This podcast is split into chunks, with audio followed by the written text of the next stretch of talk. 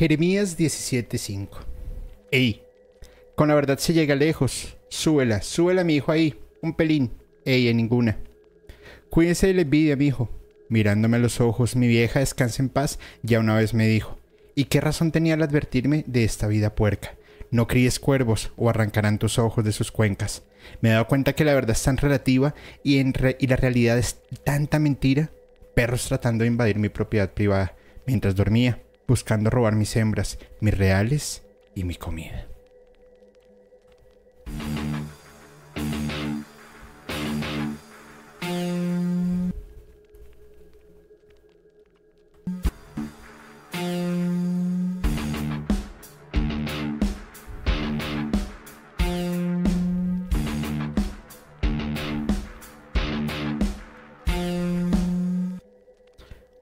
Noches a todos y bienvenidos a un capítulo de Musicalmente Paranormal.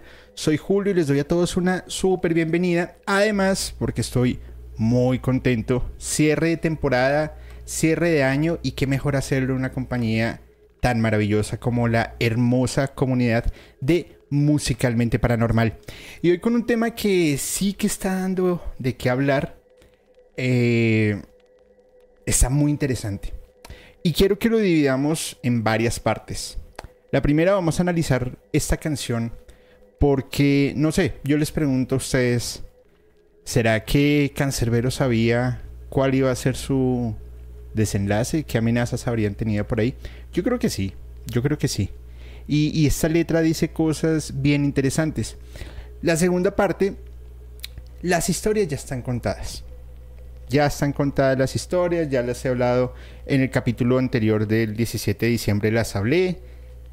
Nada nuevo no creo que haya por ahí, entonces, y si hay, pues maravilloso. Igual la internet en este momento está tan eh, desbordada de, de información. Hay un montón de podcasts hablando de lo mismo. Muy bien. Nosotros lo vamos a hacer un poco diferente. Porque vamos a ver es quiénes son los que están rodeando el caso Cancerbero. Al final, ya se sabe, lo desvivieron. Punto. De la forma que fue, ya se sabe. Pero vamos a ver es quiénes están actuando alrededor de ellos y cuál es ahora, cuál va a ser el paso a seguir. Yo, yo recuerdo que les decía el anterior capítulo, pilas porque va a pasar esto, esto, esto, y sucedió. Y no es que yo sea divino, iluminado o que tenga información, no. Simplemente es que una de las misiones que ha tenido musicalmente durante este tiempo que llevamos es pensemos las formas, la, las cosas de una forma diferente, veámoslas des, desde otra óptica, no desde donde nos la están pintando. Y ahí podremos encontrar más verdades, podremos encontrar cosas bien interesantes y que yo sé que a toda la comunidad pues les va a terminar sonando, ¿vale? Antes de empezar voy a saludar a toda la comunidad, a Anabel Guzmán, que la veo por acá, Gaps, a nuestro mi queridísimo equipo de moderadoras y moderadores, que hoy va a tener un cambio. Tenemos una nueva moderadora que nos va a ayudar también con unos temas bien interesantes. Ya más adelante les vamos a hablar. A Claudia, que espero que estés muy bien. Eh, José Luis, Jackie Moreno, Gigi, Alexandra, eh, mi querida Olivia Sánchez, te envío un abrazo, espero que estés súper bien. Ana Karen, también que estás por acá, súper bien. Lula Trek. Y ojo, no se les olvide que después del capítulo viene el... Eh, hoy realmente estamos en vivo, dice Luca Trek. No, este capítulo ya es grabado, no es en vivo. Eh, y soy una inteligencia artificial que va leyendo los mensajes al tiempo. no, mentiras. Recuerden que tenemos el meet and greet de fin de año. Eh, bueno, no es un meet and greet, es una cena navideña. Vamos a brindar, vamos a hablar, vamos a reír, vamos a cantar y vamos a pasarla muy bien. Nuevamente, bienvenidos, bienvenidas y vamos a comenzar de una vez. Porque fíjense que mmm, esa parte me parece interesante. No críes cuervos o arrancarán tus, tus ojos de sus cuencas. Me he dado cuenta que la verdad es tan relativa y la realidad es tanta mentira. Ya sabemos que Na Natalia eh, Améstica no estaba conforme con lo, con lo sucedido, no estaba conforme con la gira, no estaba conforme con el tema del dinero. Ya sabían que Cancerbero quería terminar su, su, contrato con ella, ya sabían que él tenía más proyectos a corto plazo que le dinero, pues claramente a ella no le convenía. Vamos a continuar. Maldito sea el hombre que confía en otro hombre. Gran, gran, verdad en esta frase se esconde. Me siento como un loco al tratar de confiar yo todavía en alguien en el planeta de la hipocresía. Súper importante. Válgame, soy un iluso, tan bravo que me la doy, y el abuso es natural que en contra de mí den uso. Mundo sucio donde todos piensan solo en ellos mismos, malditos mil veces títeres del egoísmo. Esta es para ti, para ti, tú que me traicionaste a mí. Me das la mano con tu cara y yo no fui y yo inocente te la di porque todavía no sabía que tu risita venía con la fecha ya vencida. Esta canción no es para nadie que no tenga ganas de matar a alguien por falso y coño su madre. Otra mano con puñal en mi dorsal, la mano de, de, un, de un tal carnal hermano que mi mano solía estrechar. Fuerte. El más traidor puede que lo tengas de frente, bebiendo tus frías o compartiendo tu cena caliente. Ojalá se ahoguen los que siempre mienten, y una vez en el infierno que se quemen para siempre. Nunca había pensado que tu socio puede ser un sucio, que por un negocio te puede dar chuzo.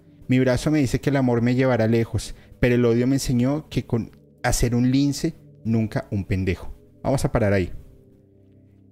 Nunca había pensado que tu socio puede ser un sucio, que por un negocio te puede dar chuzo. ¿Cuántas puñaladas recibió Cancerbero? De parte de su manager, ¿no? Bueno, si es que fue ella. Hay tanta gente implicada ahí. Y sí, qué mala onda aquellos, aquellas personas que traicionan la confianza de esa manera. A tal punto en que la sevicia los lleva a cometer un desvivimiento. Qué fuerte. Con los dedos de una mano eran contados los que esa misma mano por ellos metía al fuego. Ahora por un samuro en traje de cordero, Cancerbero está pensando en tener que volarse un dedo. Por eso yo no creo ni en, mi, ni en mi almohada, ni en mi sombra, o sea, en nada. Ni, ni siquiera creo en mi viejo, si algún día te digo que te creo. No me creas que te creo porque ya, no creo ni en mi reflejo. Si buscas una mano amiga, empieza por tu brazo. Eso lo supe a punta de coñazos. Ojalá mi vida sea larga para ver cuando la tuya fracase y pisar tu mano cuando me pidas que te alce, mi parce. Fuerte. Esta, esta canción está buenísima. O sea, la he escuchado varias veces, pero no me había puesto a ver la letra por letra. Mm, esa frase la voy a utilizar más adelante. Soy simplemente inexpresivo cuando escribo. Ya casi no bebo ron, sino vino y de corazón digo que la sucia venganza mata el alma y la envenena, pero cuando la traición se trata, sí vale la pena. La palabra vale, la trampa sale. los varoncitos se ven con los ojos para decir verdades. Deja la cola cuando, cuando pierdas batalla, que sea o no es la guerra y si aguanta le falla, cámbiala por perra. Pon de mierda la sangre de piedra el corazón. Súbele volumen, repite la oración. Maldito sea el hombre que confía en otro hombre. Los que traicionaron recuerda sus caras y sus nombres. Solo hay una cosa en ti que admiro, y es que como siendo tan eh, tan dos caras puedes todavía dormir tranquilo. Por mi parte bien, yo sonrío, pero por mi madre que no es bueno tener al cancerbero de enemigo. El barrio no pasó en vano. Como Willy Colón, el profundo de mi corazón soy malo. Esos malditos cagalpalos piensan que yo no estoy claro, que no son un coño de madres mis hermanos. Yo soy la vida y la muerte, y no creo en nada, ni en leyendas vivas, ni en leyendas muertas, ni resucitadas. Ya soy como el real Bolívar y su espada, dándole puñaladas a sus hipócritas por fachadas. Me sabe a mierda cultura, putas y fama. Esa canción no es pa' pegue, ya tiene verdad pegada. Vivirás trauma cuando no tengas panas, y notes a que las que te dicen que te aman me miran con ganas. Me sabe el culo, me sabe a culo el flow y las habilidades. Yo soy tosco, no me salen rimas que no sean reales. Dios quiera y no te encuentres a González afuera y te invite a una cancha hasta que alguno de los dos muera. Uño coño de tu madre, caballero, ¿verdad? Si puedo te apuñalo hasta con el lápiz que usé para el tema. Farsantes hay más que moscas donde te cagaste o mal olor donde measte, sin metáforas bastante. Una mano te corta la otra, como dijo Tempo, y las acciones no se las lleva el viento. Que te perdone Cristo si existe, porque si mi, pueblo cantar esto mientras me lleva a una tumba triste, que suba la mano el que no crea en nadie. Y si nadie la sube, la subo yo. Ojalá te mueras, antiguo, te mueras, antiguo compadre, y nos veamos en el infierno para volverte a matar yo. Dios, no pude duplicarme lo que pienso cuando te observo, porque más de una vez no puedo entrar al infierno. Y a mí no me digas tu hermano, que ti soy cancerbero, rolitronco y mamagüevo. Cuídese de la envidia, mi hijo. Mirándome los ojos, mi vieja, descansa en paz, ya una vez me dijo. ¿Y qué razón tenía al advertirme de esta vida puerca? No críes cuervos o arrancarán tus ojos de sus cuencas. Deja de llorar, maldita puta, que yo no he botado lágrimas. Tremenda canción. ¿Qué opinan? ¿Qué opinan? ¿Qué opinan de esta canción? Eh, la verdad es bastante buena y fíjense que lo que está haciendo a mi juicio es contar un poco lo que sucedió. La traición, los engaños, todo, todo lo que hay por ahí detrás, ¿no? ¿Qué opinan ustedes? A ver, quiero ver. Quiero ver y armamos acá un, un muy buen debate mientras seguimos avanzando porque ahí no termina, ahí no termina. Es que la, la verdad es que lo que he podido hallar, lo que he podido encontrar es que hay muchos poderes aquí metidos. Y el primer poder del gobierno, que dice José Juárez, que estoy completamente de acuerdo, hasta parece que se le escribió a la disque culpable. Total, total, totalmente de acuerdo. Pero para mí, el primer culpable es este señor que a mi juicio tiene cara de malo. Pero ustedes me dirán, el señor Tarek, que últimamente sí que ha estado por ahí dando lata y diciendo y haciendo y se muestra como como un redentor, ¿no creen? Y a mi juicio es un tipo bien corrupto. Tarek William Saab, el tigre, nace en el 62 con un altísimo poder político venezolano, líder estudiantil, mm, muy arraigado a su movimiento de izquierda, ha sido bueno, se ha querido ver malo, ha sido malo, se ha querido ver bueno, ha sido todo un poquito, pero los países, varios países, lo tienen entre ojos como Colombia, Estados Unidos, Canadá, Suiza, los países de la Unión Europea, porque es uno de los principales enemigos de la em, democracia venezolana y es uno de los principales opositores a... a ay, perdón, perdón, perdón, perdón, perdón, perdón. Perdón, perdón, perdón, se me chispoteó. y es uno de los principales opositores a, a, la democracia o a que se acabe el régimen por el cual hoy ha estado, pues ya lleva bastante tiempo pasando eh, Venezuela. Colombia le tiene prohibición de entrada desde el 2018 precisamente porque eh, se ha encargado de, hostigar y se ha encargado de calentar los ánimos, eh, pues siendo uno de los allegados a, a, Nicolás Maduro en ese momento. Y adicional, también está siendo investigado por los eh, casos de eh, Odebrecht, que está bastante, bastante fuerte. Canadá igual lo sanciona en el 2017 por socavar la democracia en Venezuela. La Unión Europea le tiene la, la, la entrada prohibida y básicamente lo mismo por socavar la democracia en su país. Y Donald Trump lo sanciona, al igual que a otros 12 eh, venezolanos, por violación a los derechos humanos, secuestro, tortura, eh, masacre a líderes opositores, a líderes estudiantiles y a periodistas y diferentes investigadores que se han venido dando. Entonces, que se pare este señor así, muy buena onda, decir, gracias a mí, desde noviembre del 2023 estamos haciendo esto. No, no, no, no, al carajo. Eh, eh, no, es así y lo vamos a ver un poquito más adelante. Mm, el hombre ha estado lleno de especulaciones, además porque al parecer tiene apoyos militares hacia el Medio Oriente, pero lo hace ver como un movimiento religioso, lo cual lo hablamos en algún momento, que una cosa es creer en algo y otra cosa es ser completamente extremista. Y, y bueno, no sé, Gibram Saf, un estudiante de Derecho, hijo de Tarek William Saab, lo denunció. Y denunció la barbarie que estaban cometiendo y la brutal represión frente a, a, los opositores a los movimientos políticos que hay en Venezuela. Eh, y simplemente no les importa si es hombre, mujer, niño, niña, como decimos en Colombia, plata o plomo. Entraban y iban destruyendo todo el mundo y hasta su mismo hijo dice, no, basta. Yo he sido víctima, me han herido y me dirijo directamente a mi papá. Dice textualmente, en este momento tienes el poder de poner fin a la injusticia que ha hundido el país te pido como hijo y en nombre de Venezuela a la que tú sirves, que reflexiones y hagas lo que tienes que hacer. Te entiendo, sé que no es fácil, pero es lo correcto. Después de que un chico había fallecido.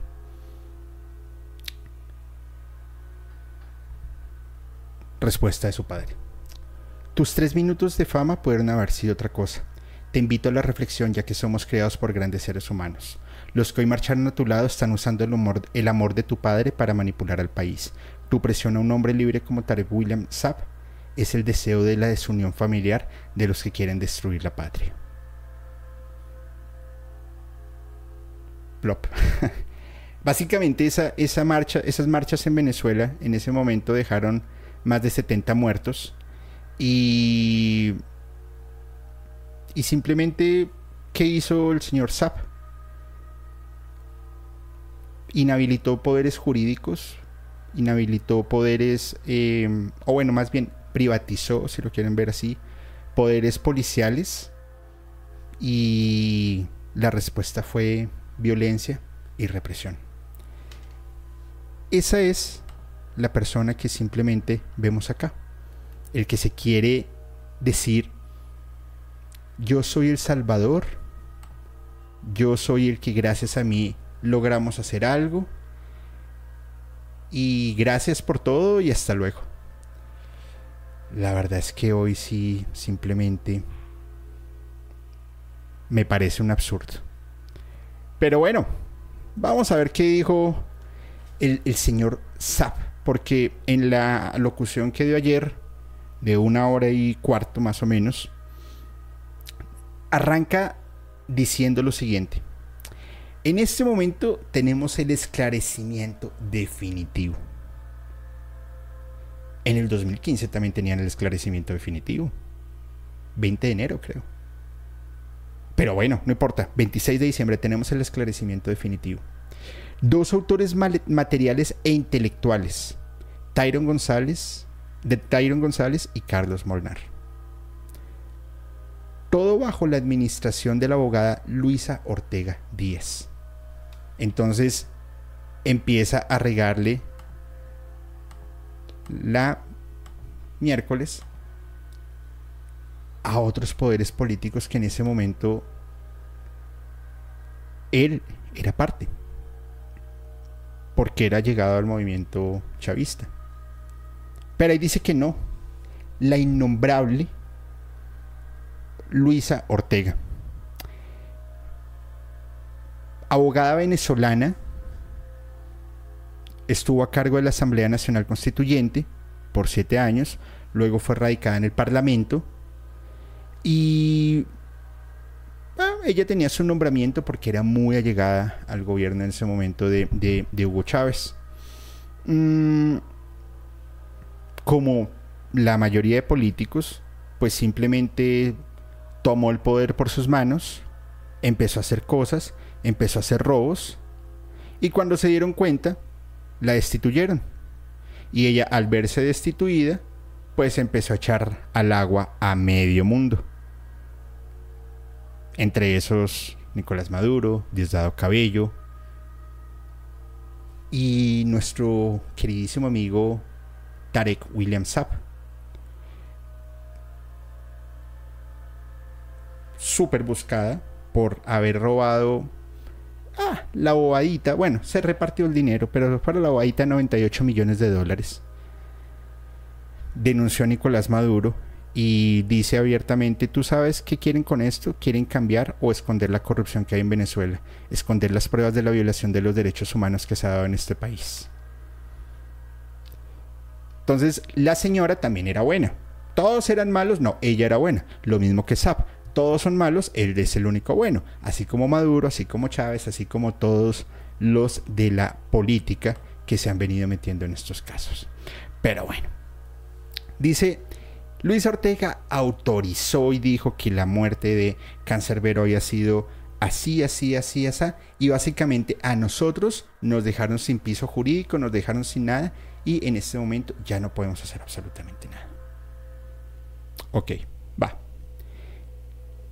Continuemos. El Ministerio Público nunca tomó la hipótesis de suicidio-homicidio como real. Entonces, en el 2015 dijeron que sí, Ahora este señor sale diciendo que no. Perfecto. No solamente fue un asesinato físico que le hicieron a, a Cancerbero, sino un asesinato moral. Porque no solamente le quitaron la vida, sino metieron una película que él también le quitó la vida a Carlos Molnar, que tenía esquizofrenia, que tenía psicosis, que tenía amenazado a un montón de gente, que había robado dinero y que en un brote de psicosis eh, apuñaló a, Carlos Saf, luego tuvo tiempo para quitar la, mm, la, cortinilla de madera de la ventana uno a uno y botarse desde el décimo piso y romperse también la cara. Un asesino moral. Te la compro, maestro. Sí, fue un asesinato moral. Lo que hicieron fue una injusticia. En 2015 se lanzaron pruebas para reabrir el caso, pero estas nunca fueron aceptadas. Ok, vale, sí, es verdad. En 2015 se cerró este caso en tiempo súper récord.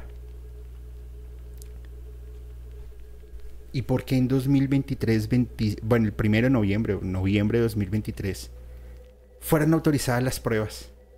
O sea, ¿cuál es la pretensión política, social y económica que hay detrás para que ahora sí las hubiesen admitido? Ocho años después, entonces vienen a decir que fueron los peritos y que hicieron esto, esto y lo otro, y que se dieron cuenta que habían usado eh, para eh, disolver la sangre, para mm, líquidos para disolver la sangre, para que no se vieran los rastros. Carajo, ocho años después se dieron cuenta de eso. Es como raro, ¿no? Venezuela es un país con unas necesidades económicas muy fuertes. En dos meses se enviaron a 110 diligencias de investigación, 13 viajes a Maracay y más de 100 hombres trabajando en este caso. ¿Cuánto le costó esto a la justicia de Venezuela? ¿No hubiese sido más fácil hace ocho años? Y esto simplemente para descartar, porque todos viajaron a Maracay, simplemente para descartar la tesis inicial. Entonces, ahora sí, vamos a hacer una imputación de cargos a Natalia Guillermo Améstica por falso testimonio, obstrucción a la, a la justicia, arresto domiciliario para ambos. Pero recuerden que antes habían dicho que eran dos los autores intelectuales y materiales del hecho. Pero después dicen no, resulta que hay un tercer implicado en toda esta novela. Y es acá a este señor gordito y chistoso que, que vemos acá, que se llama Marco Protolongo. Decían que desde 2013, junto con, con su esposa Laura Tarazón, tenían varios proyectos eh, relacionados al tema de la música también tenían proyectos de organización logística y de seguridad en conciertos con una empresa que se llama eh, Infernal Security y un estudio musical que es In the House. Eh, muy amigos de Carlos y de Natalia Amezquita.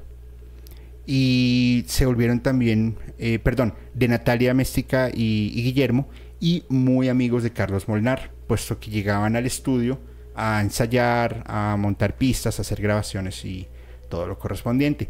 En ese mismo año comienzan a prestar los servicios de seguridad, tejen una amistad bastante fuerte, tejen negocios, pero hasta ahí. Ya después dicen que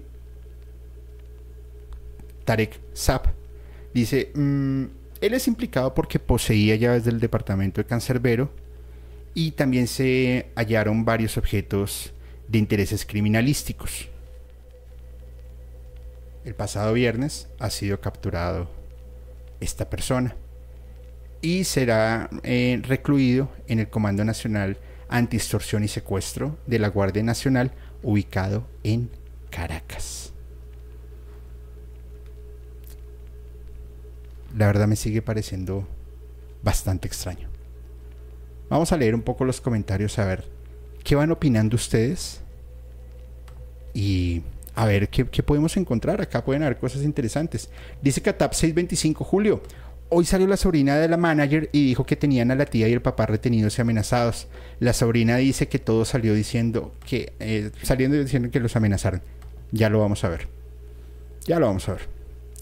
Puro show del fiscal, dicen, estaré presente escuchando. Gracias, Reina Reina, un abrazo. Saludos a saludos Sorisori, Ana Ramírez, a Tania Moon mi querido amigo Rubén Javalera, que nos deja acá su super chat. Amigo, muchísimas gracias. Espero que te aguantes al, al Meet y podamos conversar un rato. Y a todos los compañeros que también estén por acá, que también bien veo que están, que están saludando. A ver qué dicen por acá. Todo eso es PPP. Sería un buen tema, Julio, hablar sobre el caso de Víctor Jara. Claro que sí, lo vamos a hablar. Porque adicional, eh, SAP se compara, compara este caso con algo de, de Jara. Y la verdad es que yo no sé, yo no sé. Dice Ríos, Cancerbero escribió canciones y habló sobre la región y política, entonces no les gustó que estaba haciendo Can y eso fue grave. Estoy completamente de acuerdo. Simplemente todo fue una equivocación. Para empezar, ¿cómo subió tanto de puesto el fiscal? ¿Corrupción? Claro. Luis Iván Alvarado Sánchez, mi querido Julio, para mi parecer es otra ventana de humo. Estoy completamente de acuerdo, maestro una ventana de humo, además mal montada. Quiero que veamos este video, por favor.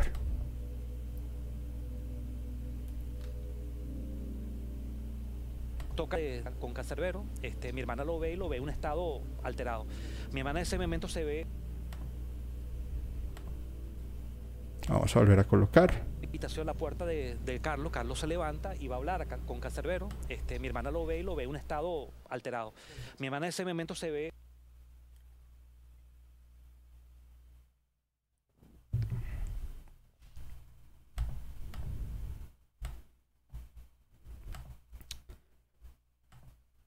Creo que no está funcionando el sonido de este video. Bueno, no pasa nada. Resulta que a ver, ¿qué pasó? Invitación la puerta de, Carlos. Carlos se levanta y va a hablar con Cancerbero. Este, mi hermana lo ve y lo ve un estado alterado. Mi hermana en ese momento se ve. Bueno, no pasa nada. Resulta que en el 2015 sale Guillermo Améstica diciendo, esto fue la semana, la mañana siguiente al, desvivimiento, diciendo, mi hermana me llama, me dice, eh, eh, Tyron atacó a Carlos, luego tuvo un brote psicótico, no sabía qué hacer. Llamé a la policía, pero Cancerbero se botó de la ventana del décimo piso y ahí quedó el asunto. Y simplemente esa fue la única pista y la única conducción de las investigaciones. Veamos lo siguiente, por favor. Casa esa noche a grabar unos videos para Panamá. Los niños se fueron con la abuela y se dio la oportunidad para yo hacerles un té. En ese té coloqué alpran, eh, dos listas de alpran de 0.5 eh, en una jarra de té. Ellos bebieron unas, unas tazas cada uno y al momento de quedarse un aliento yo estaba en la cocina preparando la cena y al llegar Carlos eh, vi cómo estaba y lo ataqué directamente al cuello. Carlos cae al piso, lo ataqué por la espalda y por el brazo. Y quien me ve es Tyron y se preocupa mucho, pero él estaba también somnoliento. Yo le explico que fue un ataque de ira, que no, no, no, me pude controlar y él cae en el sofá dormido. Es cuando yo eh, le doy dos puñaladas en su costado. Sin saber qué hacer, desesperada, llamé a mi hermano Guillermo para que me ayudara a resolver esa situación y él llegó a las 11 de la noche acompañado de tres funcionarios del SEBIN, los cuales desconozco su nombre, y ellos terminaron de arreglar la escena para que fuera un homicidio-suicidio. Eso quiere decir, a Carlos terminan de darle las puñaladas, mi hermano Guillermo le da cuatro puñaladas, el resto lo hacen los funcionarios del SEBIN, el cuerpo de Tyron en el mueble lo traen para la cocina, se le quita la franela, eh, se le da un tubo, se le da con un tubo por la cara. Guillermo es el que lo hace, mi hermano, y luego de eso eh, nos explican qué es lo que tenemos que hacer, que es lanzarlo por la ventana para terminar la escena del homicidio-suicidio. Es lo que nosotros hacemos. Mi hermano se va del apartamento porque no puede estar en la escena. Yo me cambio, hago, hago la escena de que fue en ese momento, pido auxilio a los vecinos y eh, al, tiempo es que llega el 6CPC, quienes se cuadran con mi hermano y mi hermano les ofrece 10 mil dólares. Díganme ustedes, es más, quiero, quiero, quiero que veamos aquí algo. Y permítanme a ver si puedo hacer acá esto un poquito más grande. Eh, sí, sí puede.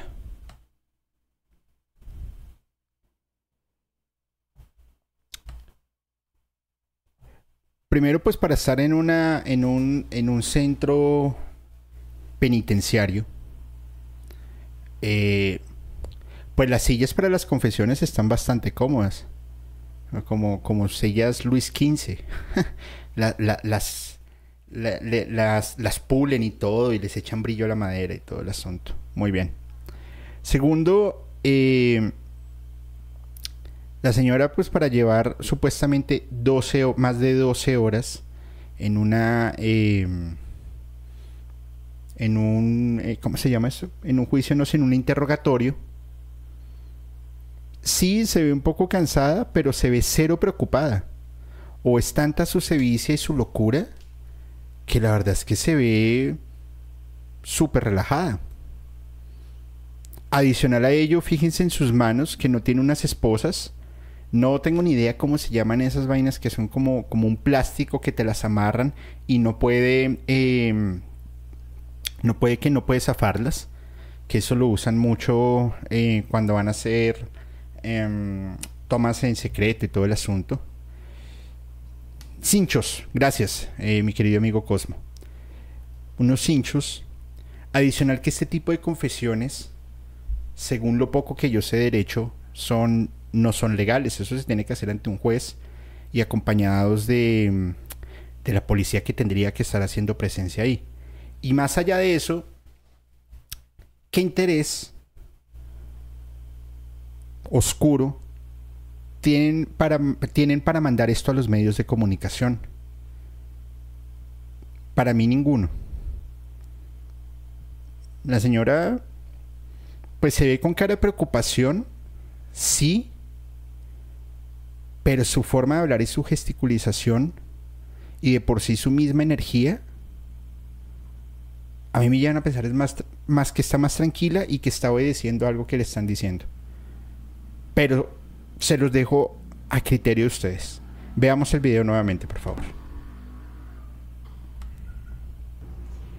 Los niños se fueron con la abuela y se dio la oportunidad para yo hacerles un té. En ese té coloqué alpran, eh, dos listas de alpran de 0.5 eh, en una jarra de té. Ellos bebieron unas, unas tazas cada uno y al momento de quedarse un aliento yo estaba en la cocina preparando la cena y al llegar Carlos eh, vi cómo estaba y lo ataqué directamente al cuello. Carlos cae al piso, lo ataqué por la espalda y por el brazo y quien me ve es Tyron y se preocupa mucho, pero él estaba también somnoliento.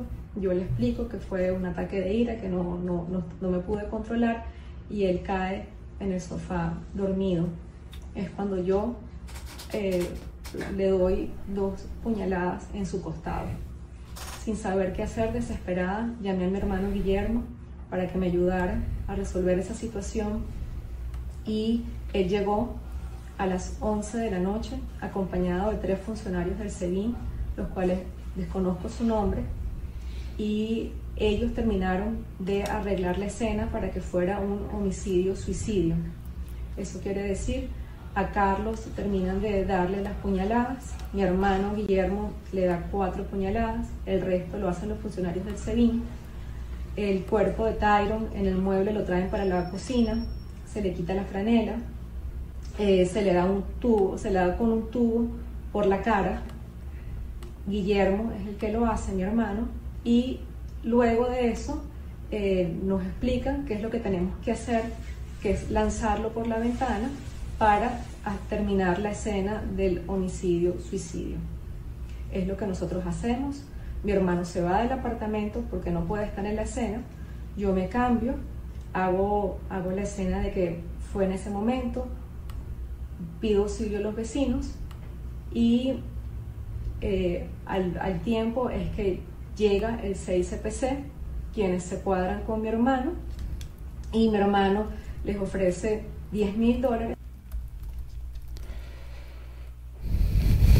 Sí, la, la, verdad es que es que sigue esto, no sé, es muy raro. Ahora, más que una persona, me imagino, una persona que ha que ha hecho ese tipo de barbaries contra otras dos personas, pues no creo que sea así de, de fresca como lo, como lo ha venido diciendo. Pues no, no lo sé, no lo sé, no lo sé. Pero ustedes tienen la, la última palabra. Mm. Empiezan a salir cosas como que eh, SAP es el testaferro de, de Nicolás Maduro y luego dejó de serlo por algún problema político y acusa a Maduro de obstruir las investigaciones sobre terrorismo, corrupción y narcotráfico que pesaban sobre, sobre Venezuela. Eh, también acusa a Diosdado Cabello, involucra a Elías Jagua, eh, a Jesse Chacón, esta gente por el caso de Obrecht que según lo que se viene ahorita del caso de Odebrecht es destituir políticamente y circulares rojas de la Interpol a un montón de políticos que están ahí metidos. Y creo que lo de Odebrecht no lo teníamos claro.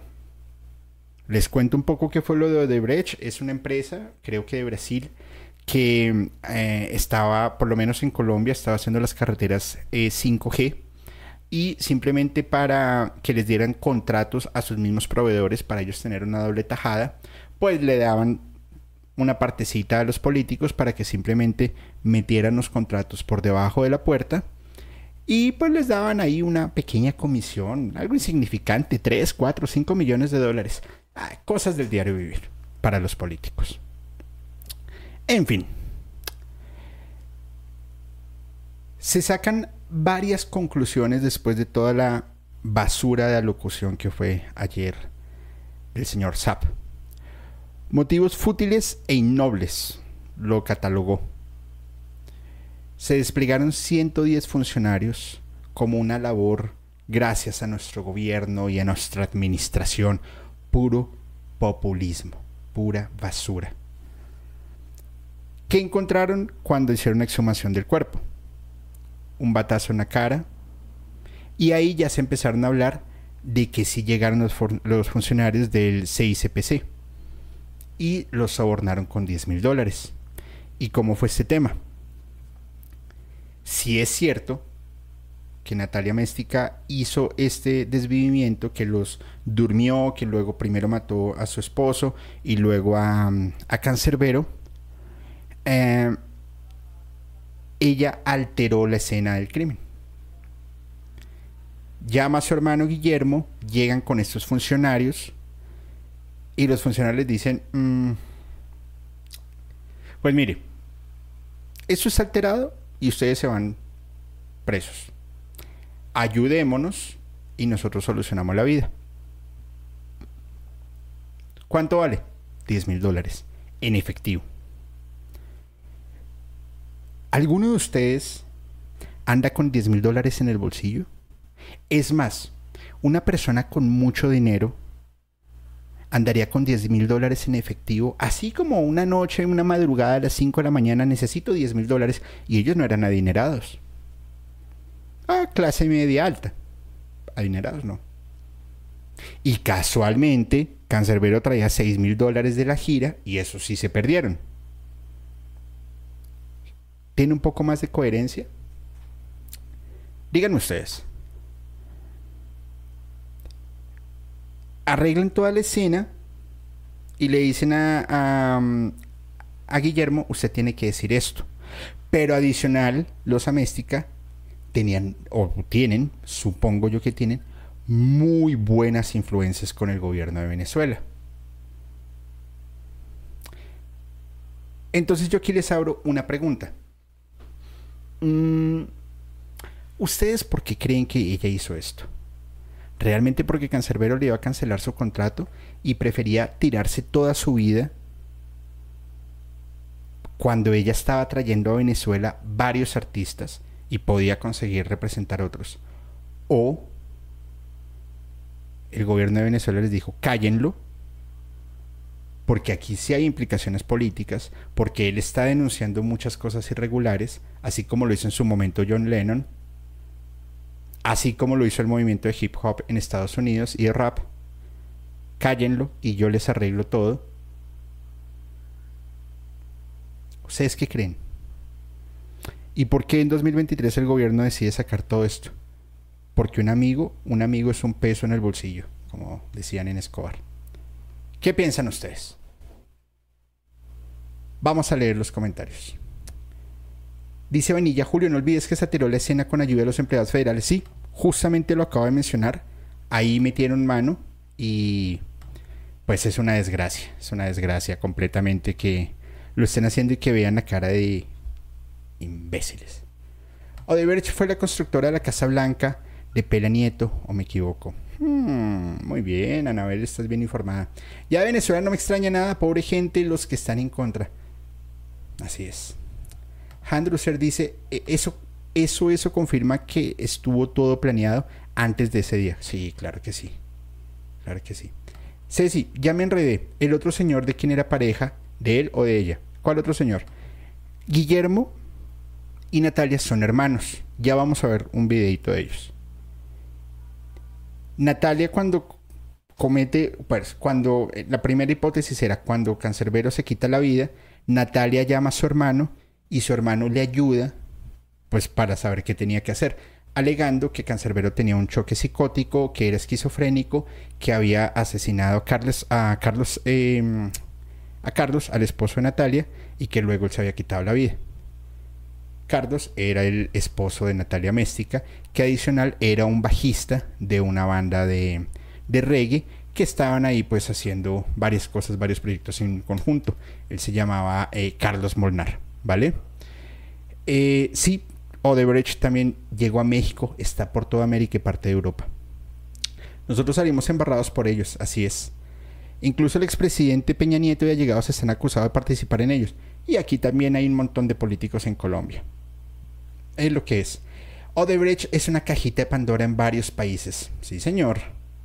Sí, señores, así es.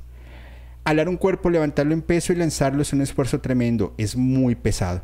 Correcto lo que dice Alejandra. Además que ella es em, médico. Entonces sabe exactamente lo que está hablando. Dice Steffi que te envío un abrazo y gracias por tu super chat. Hola Julio, creo que el gobierno lo desvivió. Saludos. Desde Bolivia. Uy, no sé dónde, dónde es eso, Bob. No sé dónde es. Espero que sea Bolivia. Si no es, por favor, perdóname porque la verdad no lo sé. Él y Chester Bennington iban a, a, destapar una gran cloaca. Lo que pasa es que Chester se estaba, iba a destapar la cloaca de los niños. Entonces, eh, era, ah, era pesado, bien pesado. Pero bueno, vamos a continuar. Bolivia, ay, qué pena, este, no, no, no, no, no reconocí el país. Muchas gracias y te envío un abrazo súper, súper, súper enorme. Sí, es que mandan a comprar la gente que está alrededor. Graficar. ya vamos a ver un poco de esto. Quiero que vean este video, por favor.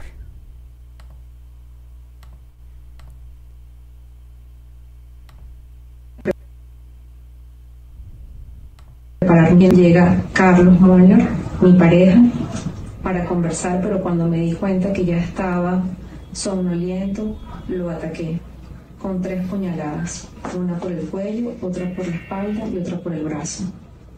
Cuando salgo de ahí, me consigo con Tyron, quien estaba ya dormido.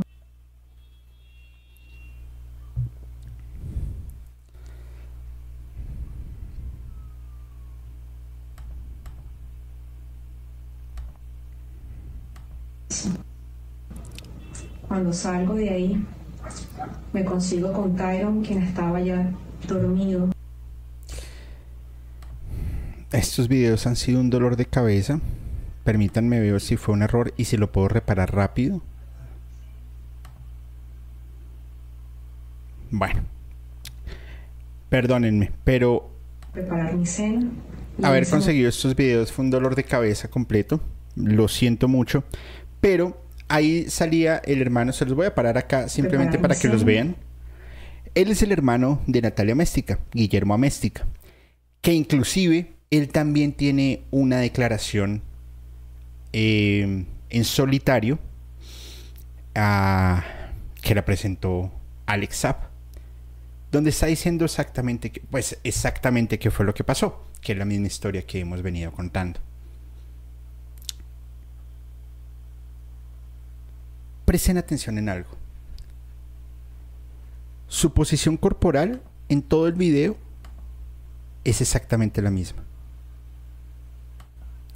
Cero, cero nervios. Voy a quitar acá el, el- audio y voy a ir hablando sobre ellos.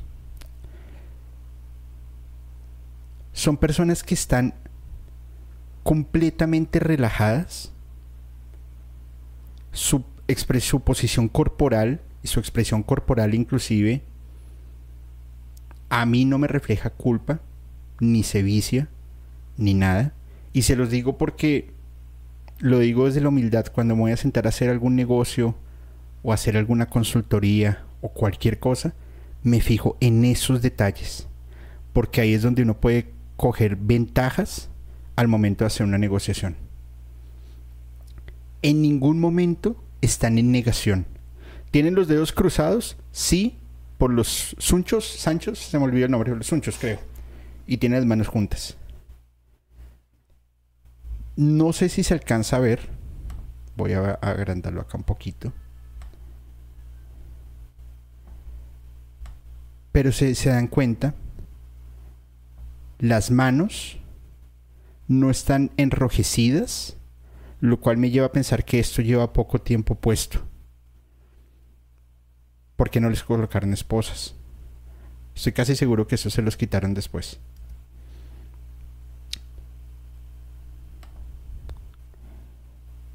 Hablan tranquilos, si se dan cuenta ya no están en el mismo cuarto en donde se presentó a Natalia, están en un sitio diferente en unos muebles diferentes. Creo que Natalia está vestida de forma diferente. Permítanme, veo aquí algo. casa esa noche a A ver, miramos. esa noche a grabar Está vestida diferente, ¿se dan cuenta?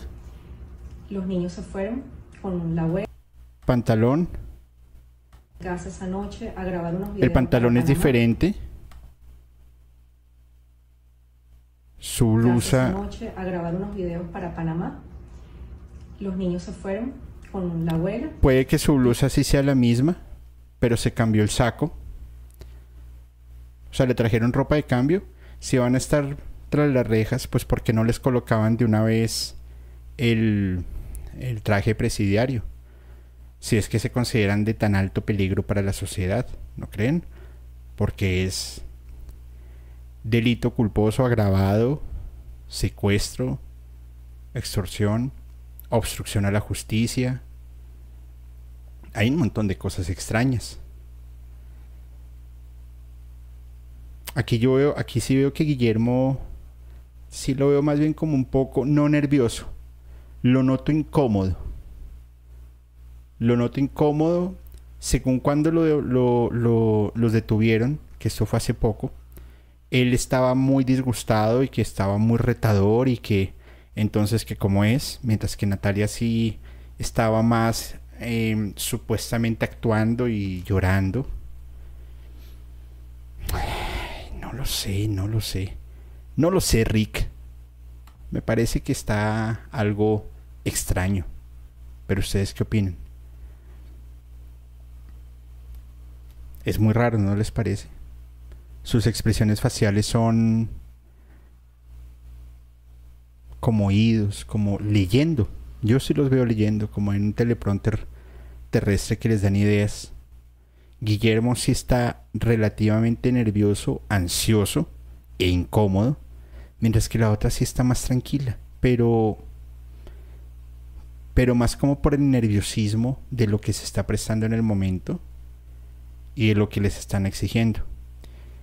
Si yo fuese el gobierno les diría, miren, ¿saben qué? Si ustedes no dicen esto, esto y esto, pues yo me encargo de desaparecerlos a todos y de torturarlos y de masacrarlos.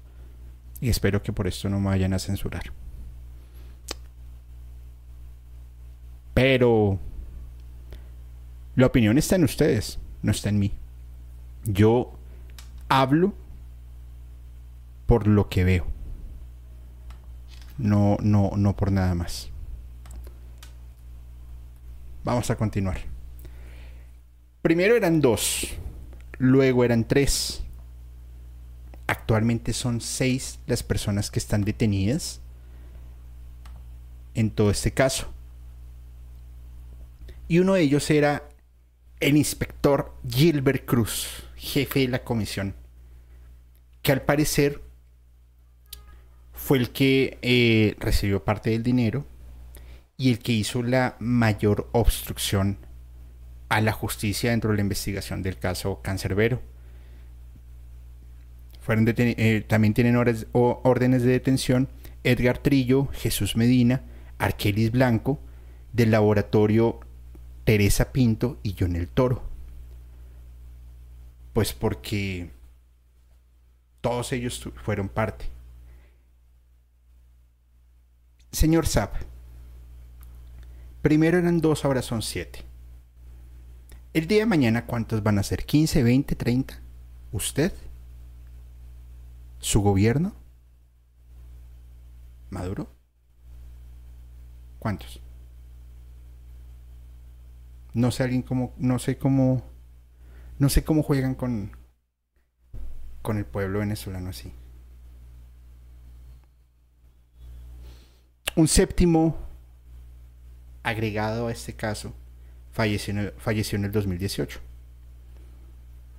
¿Qué cargos tienen encima? Obstrucción a la administración de justicia,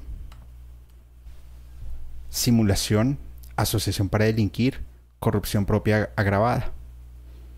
Adicional, se le da orden de detenimiento a la patóloga y a dos fiscales, puesto que la patóloga modificó la autopsia, los fiscales autorizaron y nunca se habló del golpe en la cara ni las puñaladas. Vuelvo y repito.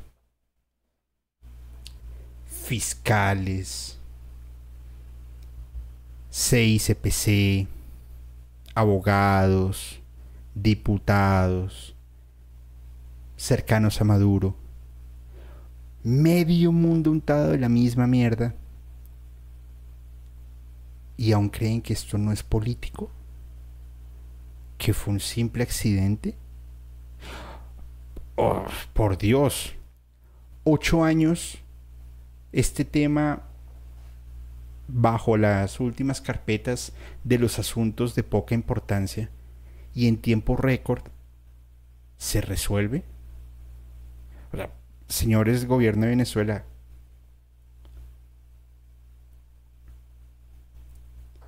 perdónenme, ustedes tienen diarrea mental. Porque esto es un es una cachetada contra el sentimiento lógico de una persona como en muchas partes del mundo, como en Colombia, como en México, como en diferentes partes, una persona que es capaz de levantar la mano y de romper el status quo y decir se están cometiendo injusticias, la desviven. Insisto, espero que ese capítulo no sea eh, censurado. porque sería una clara muestra de que no se puede hablar de lo que es obvio. Veamos el siguiente video, por favor.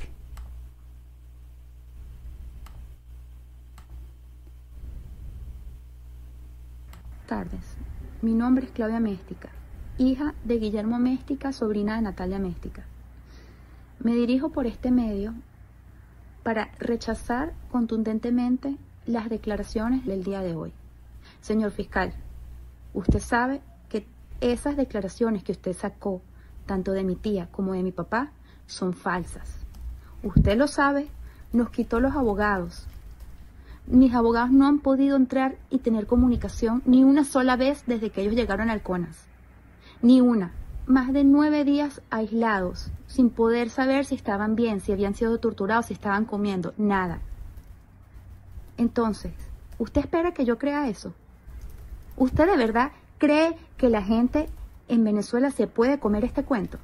No nos vamos a seguir prestando para su show mediático usted está diciendo que están siendo presentados el día de una audiencia, después que no, que no ha dejado que, que nuestros abogados tengan ni siquiera acceso a los expedientes, a las nuevas actuaciones.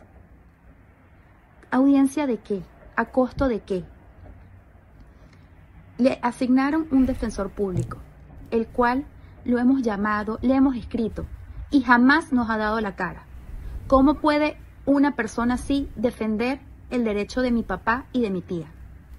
Rechazamos todo lo que hoy se dijo. Todo está viciado. Usted lo sabe. Si usted quiere seguir con su show, sígalo, pero no lo haga a costa de la vida de inocentes. Mi papá tiene un hijo especial. Mi tía tiene un bebé. Usted está rompiendo una familia por seguir con un show. Ya basta. La familia no acepta estos videos. No, mi padre ni mi tía en ningún momento abandonaron el país, señores. Mi padre y mi tía se quedaron estando en Venezuela. Mi tía jamás se fue huyendo a Chile, para que lo sepan. O sea, hasta hay incongruencias en lo que lo ponen a decir. Cualquier persona que pueda ver el estatus migratorio de mi tía se puede dar cuenta que mi tía jamás se fue a Chile.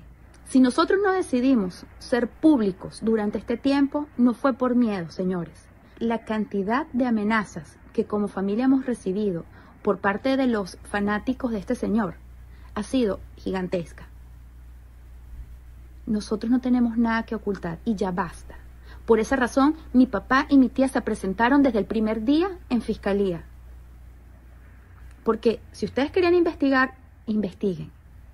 Pero no se presten, por favor, a este show. Ya basta. Un principio del, derecho es, eres inocente hasta que se te demuestre lo contrario. Natalia y Guillermo Méstica, a mi juicio, no tienen, pues no son unas peras en dulce. Pero si no lo hicieron ellos, ¿quién fue? Manejemos todas las hipótesis posibles se desvivió y sí, definitivamente eh, desvivió a su amigo. Natalia Méstica los desvivió a ambos. El CICPC los desvivió. ¿Quién fue? Porque, salvo mejor opinión de ustedes, por supuesto, esta chica yo la veo muy segura. ¿Y dónde está el pasaporte de Natalia Mística? Porque supuestamente a los pocos días se fue a Chile. Qué raro, ¿no? Vamos a leer los comentarios. A ver qué opinan ustedes. Dice por acá, vamos a ver, vamos a ver, vamos a ver. Dice... Ella manejaba la banda de Puerto Rico cultura profética y uno de los integrantes afirmó que él había visto a esa señora perder el control y entrar en un estado de ira en uno de los conciertos. Ok, muchas gracias Juan, te enviamos un abrazo. Siento para mi parecer que solo sacar en este caso de mi querido cancerbero para tapar algo más grande que viene o ya hicieron. Uy, Luis Iván, te metes en territorios peligrosos, pero está muy bien, comparto tu opinión. La fuerza para atacar a alguien y levantarlo debe ser mucha. La señora a duras penas se ve complexión delgada. No, porque igual ahí llegaron los, los supuestos hombres del CIPC. Muy estudiada su declaración, forzada. Hay un especialista en México que se llama Marifer Centeno, que analiza el comportamiento. Sería interesante saber su opinión. Eh, bueno, si por favor alguno de los administradores puede anotar el nombre Marifer Centeno, se los agradecería enormemente. Eh, a ver, ¿quién ha...? Bonitilla, Julio, tardas mucho en hablar. Ok, muchas gracias. Saludos, Julio. Saludos, Ángel. Espero que estés muy bien. Parece leyendo incluso. Sí, un video forzado, dice Len, también totalmente de acuerdo. Es verdad, no lo había pensado, puede que solo sea una cortina de humo para cubrir algo mucho más grande. Para mi punto de vista los están inculpando, quieren tapar toda la verdad. Son cajachinas, dice Lady Gómez. Es curioso cómo se ven ellos en el video en muchas situaciones. Puede que sí. Yo creo que a ella solo los entregó a alguien más. Puede ser. Así como en México a Paco Stanley. Lo entregaron los amigos y nunca se supo quién fue. Así es. Ese caso de Paco Stanley también es bien, bien, bien interesante. Habría que verlo en algún momento. Yo quiero que ustedes vean algo, por favor, y se concentren en lo siguiente. Tardes. Mi no... no, en ella no, en ella no. Gracias esa noche a grabar unos videos para Panamá los niños se fueron con... Veámoslo a ver si acá se ve mejor. Quiero que por favor...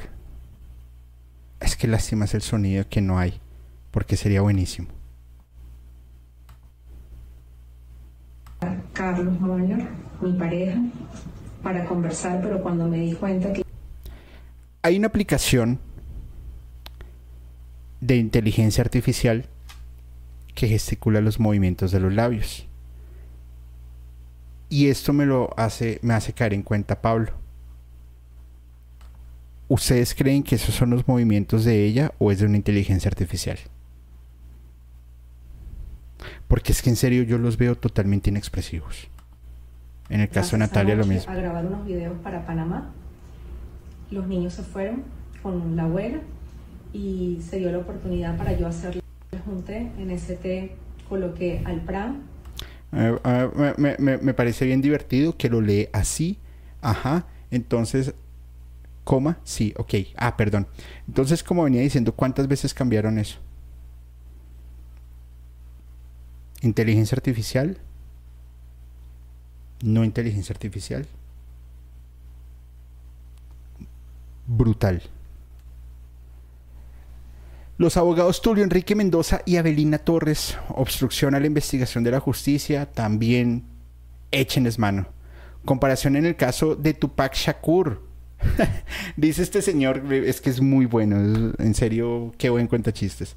Se compara con la justicia de Estados Unidos diciendo que el caso de Tupac Shakur, lo cual sí es cierto, lleva tantos años y que no hay un solo culpable. Hay muchas especulaciones. En el caso de Cancerbero, en tiempo récord lo resolvimos.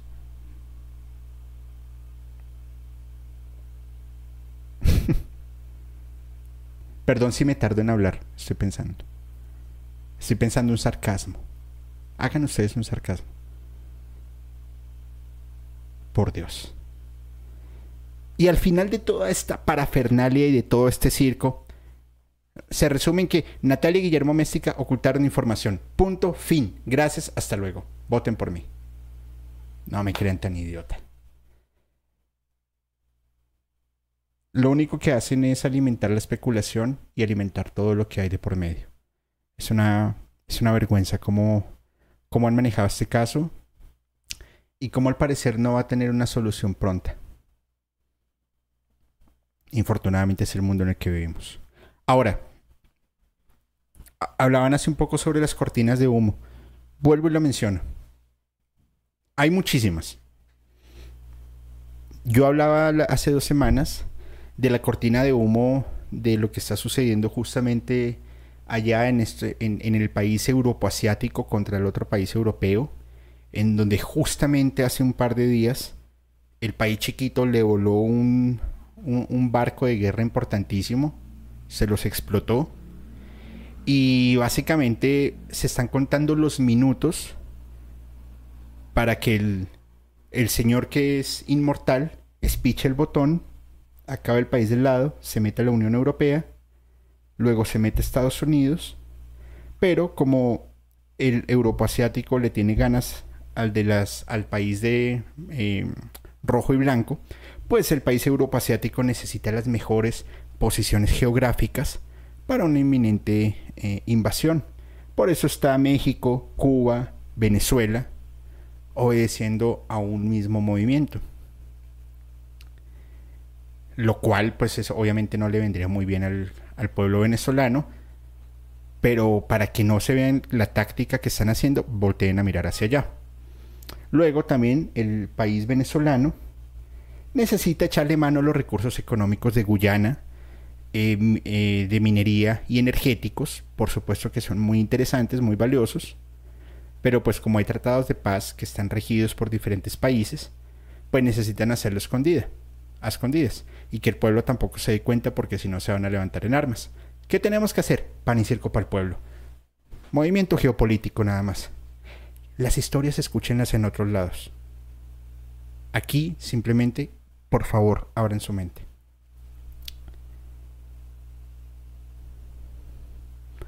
Odebrecht, que está súper caliente ese tema porque es a nivel mundial una de las mayores estafas políticas y gubernamentales que hay. Y sí que están buscando fondos por todo lado y culpables, porque si no van a meter a la cárcel a un montón de personas. ¿Será que ellos también tienen algo que ver? ¿Qué piensan ustedes? Yo ahí se los dejo. Esa es la desgracia del caso cancerbero. Mi opinión personal, mentira, cortina de humo Simplemente el gobierno lo mandó a silenciar. Se les está saliendo algo de control. Obviamente pesan más los intereses políticos que el de dos personas. Pues por ende, entréguenlos. Tapemos todo. Digamos que esto es mentira. Que pasó esto. Y tapemos rápido porque se viene algo muy grande.